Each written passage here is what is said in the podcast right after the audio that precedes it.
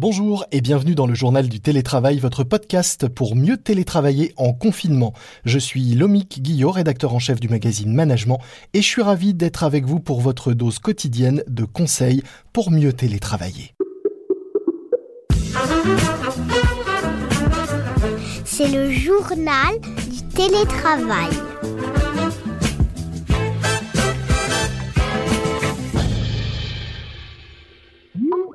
Aujourd'hui, j'accueille Sophie Henrion, responsable marketing France et Benelux chez ProTime. Bonjour Sophie. Bonjour. ProTime, c'est un des leaders européens des solutions de l'enregistrement du temps et de la planification du personnel. En clair, euh, vous vendez des pointeuses physiques ou numériques. Est-ce que c'est pas un peu la fin de votre business Plus personne ne pointe là euh, en télétravail? Notre activité ne se résume heureusement pas aux, pointeuses et c'est ce qui fait justement euh, la raison d'être en cette période de télétravail.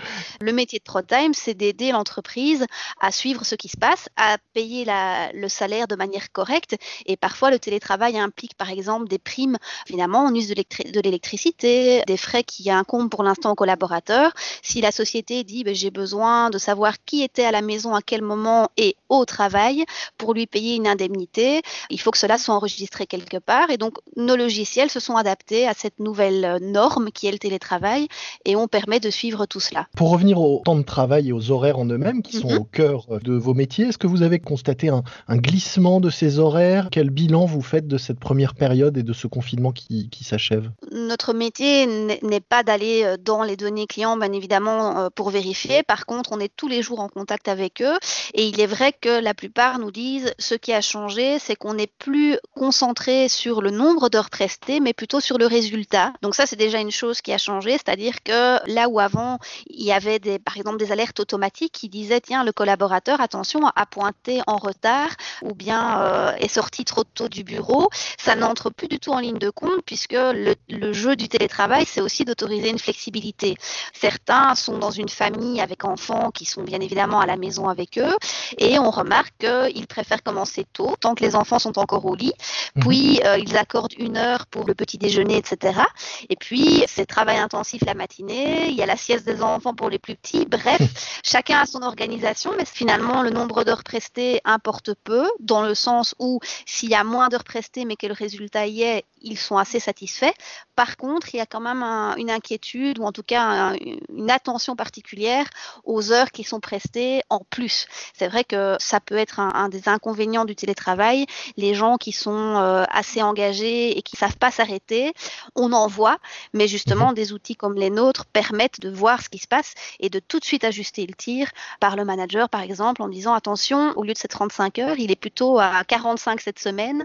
Il faudrait quand même voir si c'est pour une surcharge temporaire ou s'il y a vraiment un, besoin d'aide à ce niveau-là. Et un dérapage euh, dans les horaires. On le disait, votre cœur de métier, c'est la gestion du temps, mais quel lien faites-vous entre horaire, euh, justement, et productivité ou efficacité? Le lien évident qu'on connaissait par le passé entre le nombre d'heures travaillées et la productivité, il est tout doucement en train de disparaître. C'est vrai que dans, dans, mhm. la logique des sociétés, on parle moins de l'input et plutôt de l'output. Donc c'est moins les heures prestées qui comptent que le résultat. Évidemment, je mhm. n'en fais pas une généralité loin de là et ça ne peut pas se prêter à tous les environnements. Mais si on prend un environnement de col blanc avec une société de service, de plus en plus les sociétés remarquent que ce n'est pas le, nombre d'heures prestées qui importe, mais c'est plutôt la finalité, ce qu'on a demandé aux collaborateurs à la fin du mois qui est important. Et si pour ça, le collaborateur a travaillé plus certains jours et s'est absenté à partir de 15 heures un autre jour pour un rendez-vous médical pour son enfant, eh bien on l'accepte de plus en plus parce que ça fait partie de l'équilibre euh, vie privée, vie professionnelle et qui, on l'admet tous, je pense, de nos jours, est un, gage de, productivité. Quand on est bien dans ses baskets, on est a priori plus productif. Plus. Est-ce que vous pensez que la, culture du présentéisme, qui est encore euh, très forte dans, beaucoup d'entreprises et notamment euh, mhm. en France, va évoluer après la période que nous aurons vécue? Notre conviction est que le télétravail, on n'aura plus le choix, entre guillemets, de, de l'autoriser. La demande ne viendra peut-être pas de l'entreprise en elle-même, Quoique, on reste convaincu qu'une fois que les bénéfices économiques du télétravail, parce qu'on aura pu poursuivre l'activité, vont être mesurés, peut-être que l'entreprise y verra un gain au niveau de l'humain, parce mhm. que les, collaborateurs trouveront un certain équilibre. Donc nous, ce qu'on dit, c'est que si la demande ne vient pas de l'entreprise, elle viendra du collaborateur lui-même. Les, enquêtes sont là pour le prouver. Il, pleut de nouvelles enquêtes tous les jours où apparemment la, tendance est quand même à, garder euh, un peu de télétravail. Je dis bien un un peu parce que notre but n'est pas de dire euh, il faut télétravailler cinq jours par semaine, que du contraire, on pense à cela comme une possibilité qui est offerte et que chacun, en fonction de sa réalité familiale, de sa propre personnalité aussi, hein, tout un chacun n'est pas pour le télétravail. Il y a des gens qui détestent être isolés à la maison, mais en tout cas que chacun ait accès au télétravail, peut-être un jour par semaine, deux jours par semaine, et puisse l'utiliser à bon escient. Qui sont aujourd'hui euh, les clients de, de ProTime? Est-ce que tout type d'entreprise euh, peut faire appel à vos et est-ce que demain, vous pensez que d'autres entreprises qui jusque-là euh, euh, ne voyaient pas forcément l'utilité d'avoir un système de gestion euh, du temps de travail des collaborateurs pourraient être intéressées par des outils comme les vôtres? Notre solution peut s'adresser à, toute société. Ça commence à prendre un sens quand justement on, est dans une réflexion de mesure du temps de travail, que ce soit pour accorder de la flexibilité comme j'en ai parlé, ou bien dans un souci d'avoir une paye juste. À partir du moment où on commence à avoir différents types d'horaires, on passe du 6-14 14 heures ou 14-22 heures et autres, ça devient plus compliqué à gérer. Avec des éventuels pics de production il y a un, intérêt certain à la gestion des temps. Maintenant, cette gestion des temps est différente selon les, entreprises. Si vous prenez le cas d'une industrie, elle aura plus besoin justement de ce suivi pour la paye, qu'elle soit juste. Également en termes de prévision, si on remarque qu'il y a énormément d'heures supplémentaires euh, sur plusieurs semaines successives, ça pourrait être un signal d'alarme qu'il faut peut-être recruter ou en tout cas penser que demain, euh, la production est en augmentation et on aura besoin de ressources supplémentaires. Tandis que chez d'autres, peut-être dans le service, on est plus sur l'idée de, cette fameuse flexibilité et que si on veut autoriser nos collaborateurs à passer moins de temps dans les embouteillages et un peu plus de temps sur leur, leur travail propre, on peut leur laisser le choix deux jours par semaine, par exemple, de travailler de la maison. On dit souvent euh, que l'une des clés du succès du télétravail, c'est la confiance. Mm-hmm. Est-ce que la confiance n'est pas euh, antinomique avec le fait de contrôler les horaires de travail? Ça peut être vu comme antinomique je suis tout à fait d'accord. Si on décide demain d'instaurer le télétravail dans une entreprise, tout comme si on décide d'instaurer une, euh, gestion des temps, ça doit être expliqué. Ça ne mmh. peut pas fonctionner. On l'a vu chez des, clients potentiels. Nous étions en, cours de discussion. Le, directeur ressources humaines était convaincu du bénéfice par rapport justement euh, à l'équilibre euh, des, collaborateurs, au fait que ce n'était pas du contrôle à mauvais escient, mais plutôt pour protéger les collaborateurs si jamais ils travaillent trop à la maison, etc.